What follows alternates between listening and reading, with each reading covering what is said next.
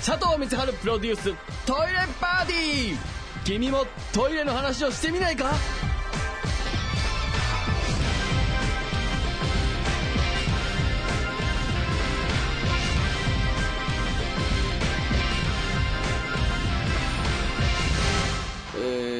えー、佐藤光晴でございます。メールをいただいております。ラジオネーム天夏さんからいただきました。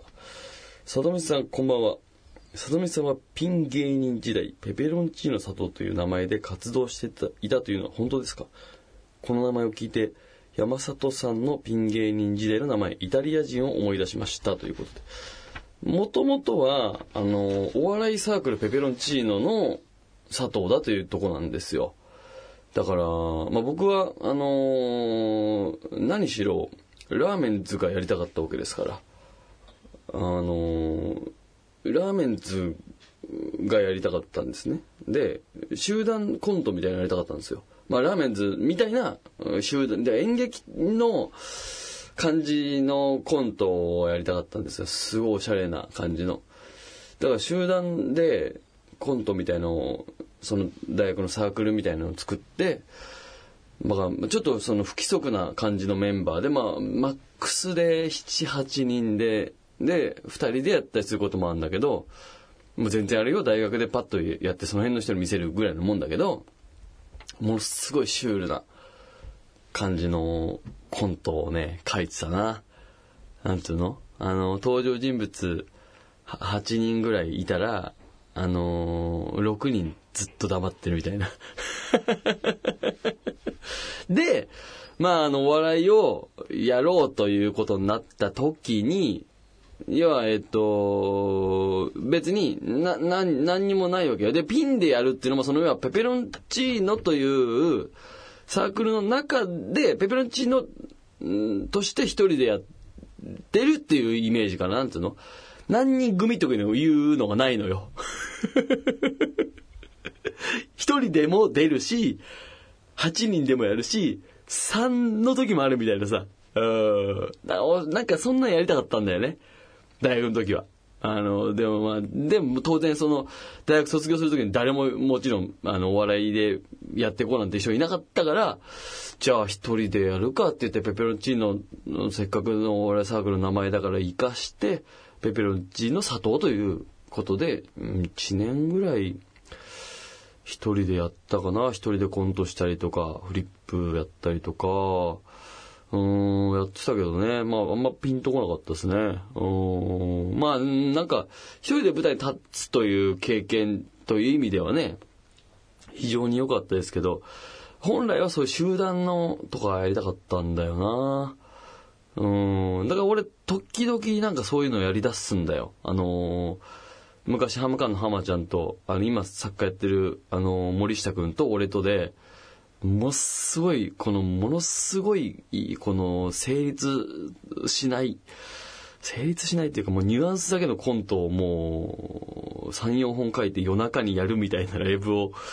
な何回やったかな ?3、4回やったんだけど、まあ、そんなんやりたくなっちゃうの。本当は、そんなんやりたいの。うん。なんかね、だからもう今ももちろん落ち着いたらもういつだってやりたいんだけど、基本的にはもう、あの、それは、俺ではそれで多分お金を稼げるほどの、あの、才能がないから、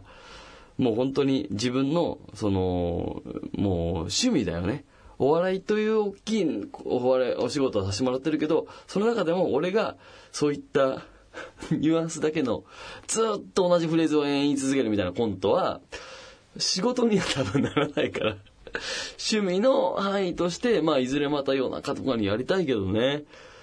うん、本来はそういうことを面白いと思ってる人間だから、あの、売れないんだよ、だから。そういう意味じゃね。ああの、アーティストというか、その、表現者としては、評価されないものを多分面白いと思っちゃってるから、難しい問題だけど、やっぱりね、みんなが面白いと思うものを面白いと思う人が、ちゃんとえーしたプロの技術でそういったものを構築して、そういった素材で作り上げた作品が、みんなが面白いと思うものだし、まあ本当は圧倒的な才能で作るものが面白いと思うものなんだけど、偏った、うん、偏ったというか、まあ自分で偏ったつもりはないけど、少しこう、その趣味が、あの、ひん曲がってるというか、ちょっとこう、屈折した私みたいな人が面白いと思う素材は、世の中の面白いと思う素材と程遠いので、その素材に、あの、また、あの、ひん曲がった料理人でが料理をしたとて、食えるってもんじゃないんですよ。難しいよな本当お笑いっていうのは。でもそれは、あの、何がいいかっていうと、私は自覚があるので、ちゃんと世の中に提供するものは、それなりのものを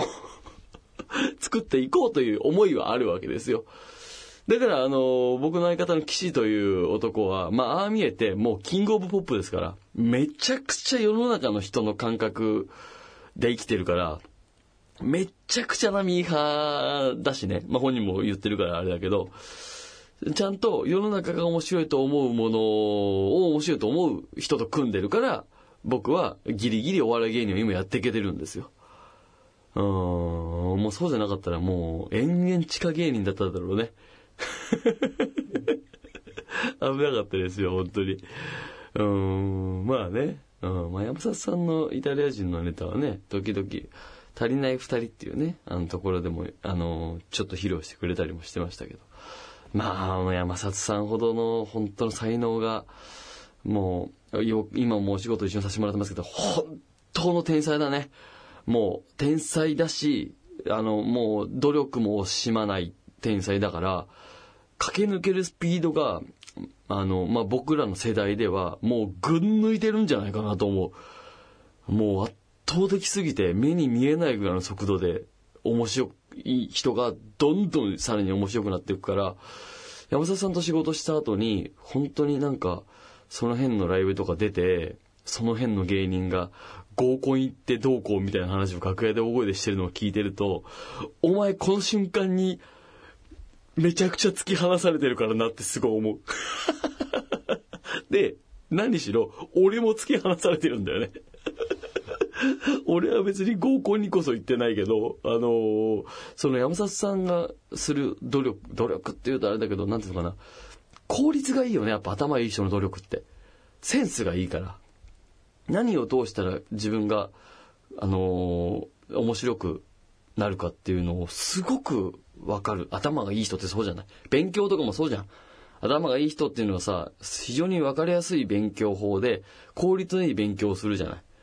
で、山里さんは本当一緒にいて感じるのはそれだな。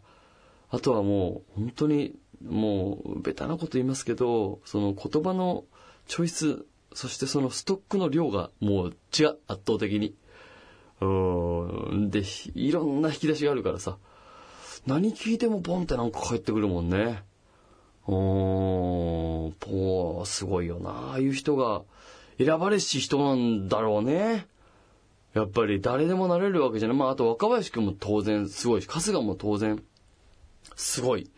お笑いの才能に満ち溢れたこの3人、俺の身近にいるこの天才たちっていう感じするなだなんかさ、あの、俺は、その、自分の才能なんかはないんだけどさ、その、運がいいことにそういう天才と仕事する機会っていうのは結構多くてさ、うんやっぱね、天才といると、なんていうのかな、やっぱりズボラで、なんかそのバカなやつでも、やっぱさ、なんていうのかな、わかるんだよね。あの、この人たちの凄さっていうのが。うん。だそれだけでも、すごくこう、なんか勉強になるって言葉がすごく安いけど、もっとなんか、あのさ、鉄が磁石といると磁石になっていくように、すいろんなものをこう吸収できるぐらいのパワーなんだよね。あの人たちの、あのーお笑いの力って。やっぱすごいよなと思う。売れ売れるよな。それは売れるよなというか。だって南海キャンディーズなんて結成して2年とかで M1 の決勝行ってるからね。恐ろしいよ。で、まあ、オードリーだって、時間かかったなんて言いながら、8年目で M1 の決勝に行って2位になってるわけだからさ、今考えたら8年目で、あの、世の中に出るって早い方だからね。みんな十何年やってっていう世界なわけだからさ、やっぱそう、すごいよな。最短距離で行くんだよな。ちゃんと面白い人って。なんかだから、あのー俺はまた、なんかその、そういう人たちと、あの、接触できたっていう運だけでね、本当に、踊りとか山里さんと出会ってなかったら、うん、もっと悲惨な生活になってただろうしな、お笑いももうちょっと下手だったと思うしな、も、もうちょっと、今でも別になんかできたわけじゃないけど、もうちょっとこうできてなかったと思うんだよな。やっぱり面白くなるには面白い人と一緒にいることだと思うんだよな。何しろ面白い人って、全部が面白いから、一文字ずつ面白いから、普通に会話してるだけでさ、キャッチボールじゃない？会話って。だから、一文字ずつたま飛んでくる球が全部面白だからさ、それを取って投げ返すだけで、面白のフレーバーをこうまとったままその言葉が飛んでくるから、ふわっとこうさ、面白を体感できるんだよね。ちょこっと会話するだけで。うん、だから、俺はそこに関してはもうめちゃくちゃ運が良かったなってすごい思うね。うーん、ということで、あまあね、あの、大学時代の話なんかがメールで送られてくるとはということでございました。さあ、ということで番組に参りましょう。佐藤光インキューゲスト。